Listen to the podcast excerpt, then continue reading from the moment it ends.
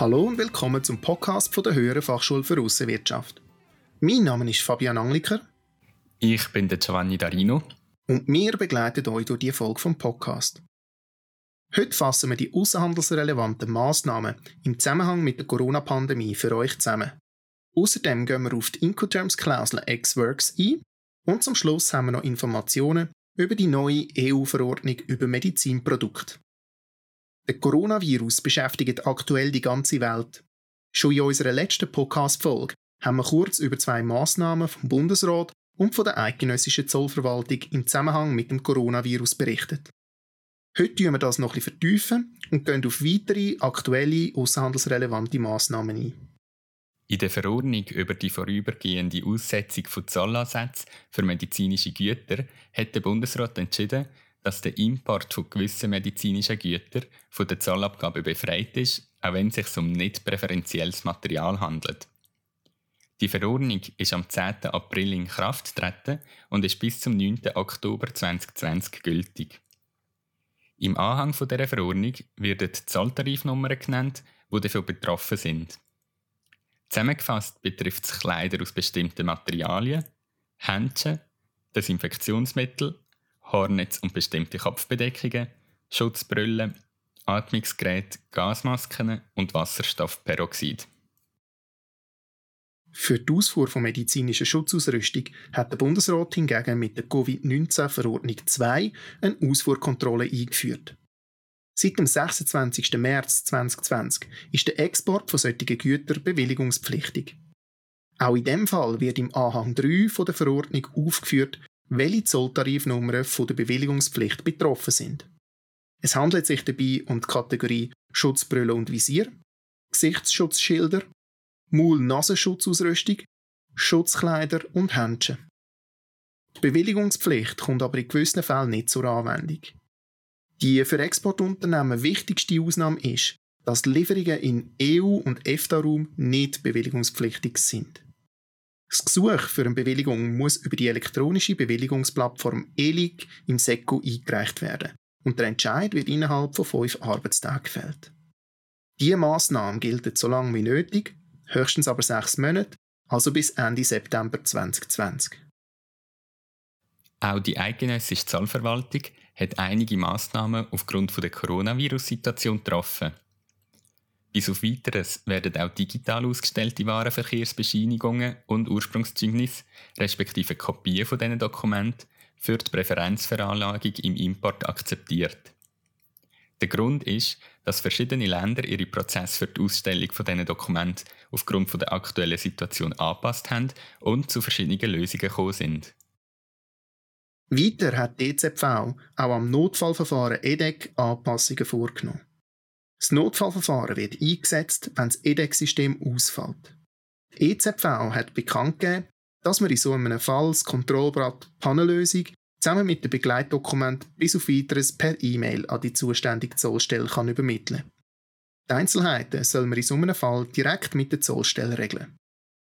Ganz allgemein fordert die DZV in einem Informationsschreiben dazu auf, den persönlichen Kontakt mit den Mitarbeitern der Zollverwaltung auf ein Minimum zu reduzieren. Wenn immer möglich, soll man auf die elektronische Kommunikation per E-Mail oder Telefon ausweichen. Als konkrete Beispiel für Fälle, wo man per E-Mail erledigen soll, wird das Einreichen von Unterlagen zu Zollanmeldungen für die formelle Überprüfung oder die Beschau genannt, die Kommunikation mit der Zollstelle bei Abklärungen, Rückfragen oder Beanstandungen sowie bei Anträgen oder Gesuchen. Hingegen müssen Dokumente, die zollamtlich beglaubigt werden müssen, weiterhin im Original vorgelegt werden. Ein Beispiel dafür ist das Garneata. Für Importeure, die den Status als zugelassenen Empfänger haben, hat die eidgenössische Zollverwaltung entschieden, die Frist zur Einreichung von Zollanmeldungen vom 1. April 2020 bis und mit 30. Juni 2020 stillzulegen. Zur Nachvollziehbarkeit muss der Sendungsverlauf aber über den ganzen Zeitraum vom zugelassenen Empfänger gewährleistet werden. All die Informationsschreiben mit diesen Massnahmen findet ihr auf der Seite der EZV und wir verlinken sie euch natürlich auch in der Podcast-Beschreibung verlinken. Wir verlinken euch auch die Webseite vom International Trade Center. Dort findet ihr eine Liste mit den temporären Einfuhr- und Ausfuhrmaßnahmen auf der ganzen Welt im Zusammenhang mit der Covid-19-Pandemie. Eine weitere Schwierigkeit für verschiedene Branchen ist, dass es in der Corona-Zeit für Mitarbeitende praktisch unmöglich ist, ins Ausland zu reisen. Das betrifft zum Beispiel Techniker und Ingenieure, aber auch Verkäufer und Einkäufer. Wir haben zwei Unternehmen aus der Maschinenindustrie in diesem Zusammenhang angefragt. Sie haben uns erzählt, dass sie gewisse Auslandeinsätze für ihrem Personal haben müssen nach hinten verschieben Zum Teil haben sie aber den Liefertermin aus anderen Gründen nicht mehr einhalten zum Beispiel weil sie in den Lieferketten zu Produktionsunterbrüchen ist. Womöglich setzen sie lokale Techniker ein, die mit den nötigen Sicherheitsmaßnahmen und zum Teil mit Sondergenehmigungen von der Behörden dann zu ihren Kunden reisen können. Um die lokalen Techniker zu schützen, haben die angefragten Unternehmen zum Teil sogar aus der Schweiz Schutzmasken verschickt. Wie wir vorher gehört haben, haben sie dafür müssen eine Ausfuhrbewilligung beim SECO einholen. Wo keine lokalen Techniker vorhanden sind, wird es schwieriger, weil in gewissen Ländern eine Einreise nur dann möglich ist, wenn der Techniker in eine 14-tägige Quarantäne geht, bevor er dann seinen Einsatz leisten darf. In beiden angefragten Unternehmen betreuen die Verkäufer ihre Kunden momentan per Video- und Telefonkonferenzen. Zum Teil sind sogar neue Verträge so abgeschlossen worden. So viel mal zu den Aktualitäten rund um die Corona-Pandemie. Wenden wir uns jetzt am Thema X-Works zu.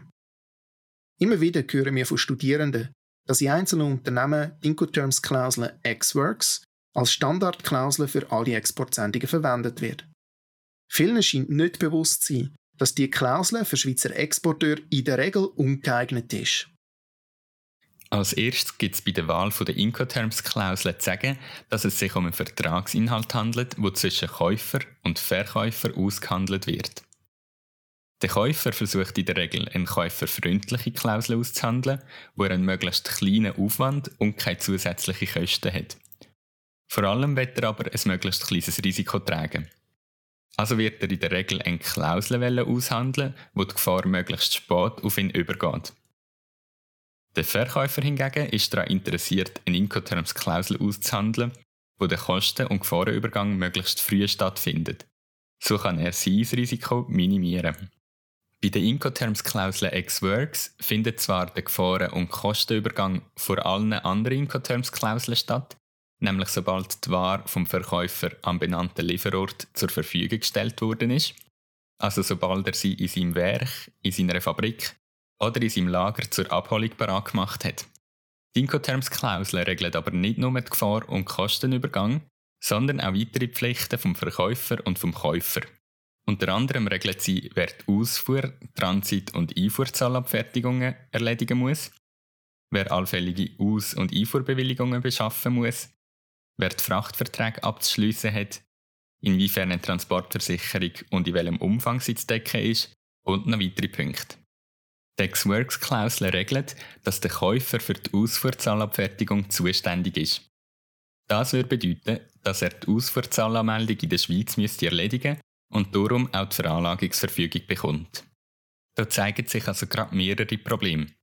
Erstens hat der ausländische Käufer in der Regel keine Erfahrung im Exportieren aus der Schweiz und wird darum die Ausfuhrzahlanmeldung nicht machen Und der zweite Punkt, der für den Schweizer Exporteur extrem wichtig ist, ist, dass er in dem Fall keinen Exportnachweis in Form von einer Veranlagungsverfügung hätte.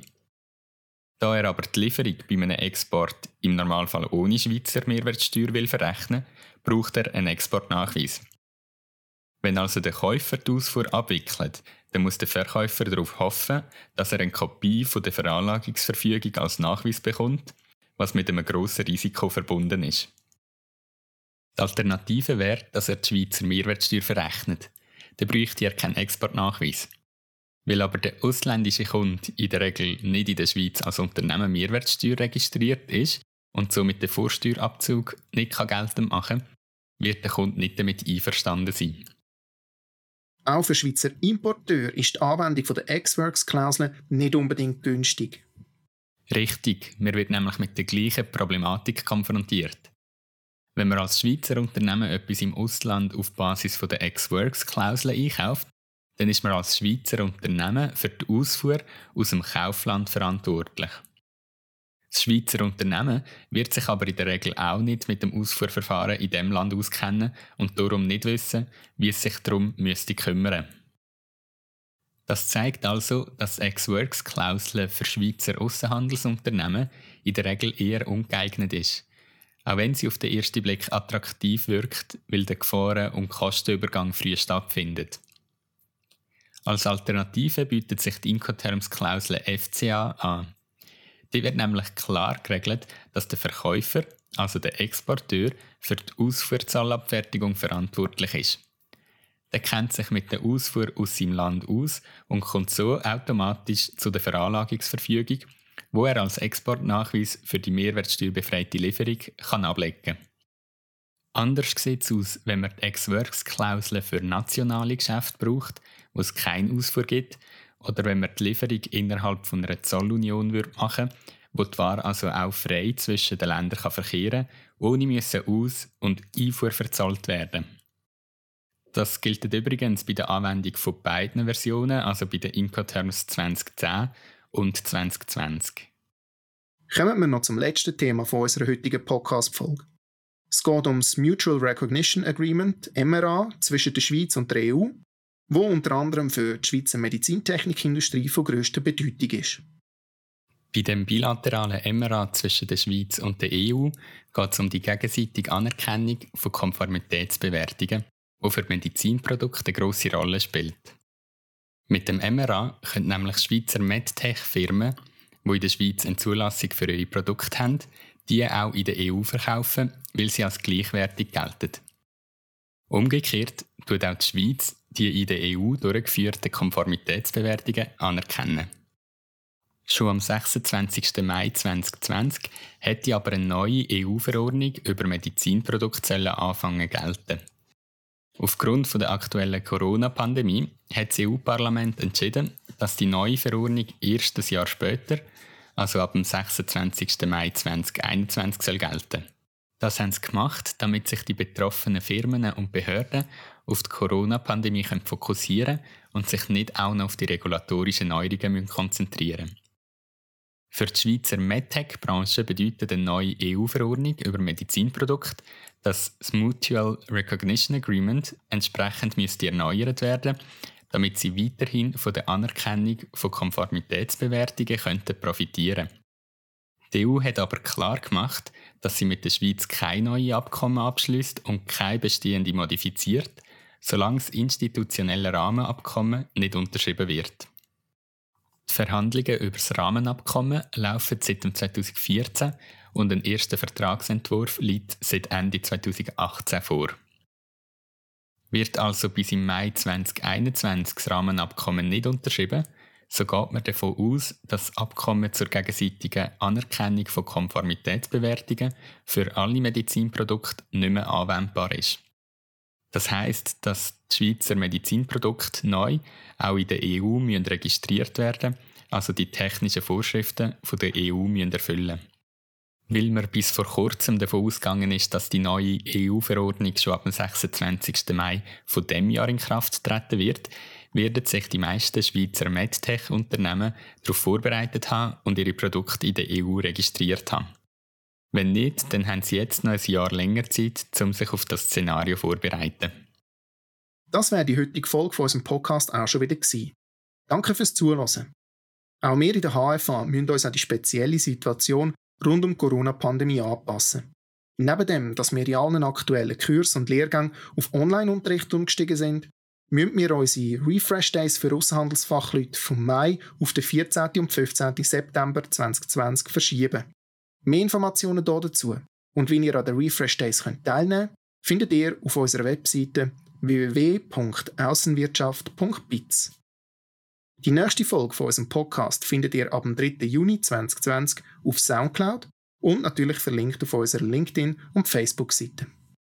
Wenn ihr Themenvorschläge für den nächsten Podcast habt, dann schickt uns die doch per E-Mail auf podcast.aussenwirtschaft.biz. Wir würden uns freuen, die in unserer nächsten Podcast-Folge zu behandeln. Am Mikrofon verabschiedet sich der Fabian Angliker und der Gianni Darino.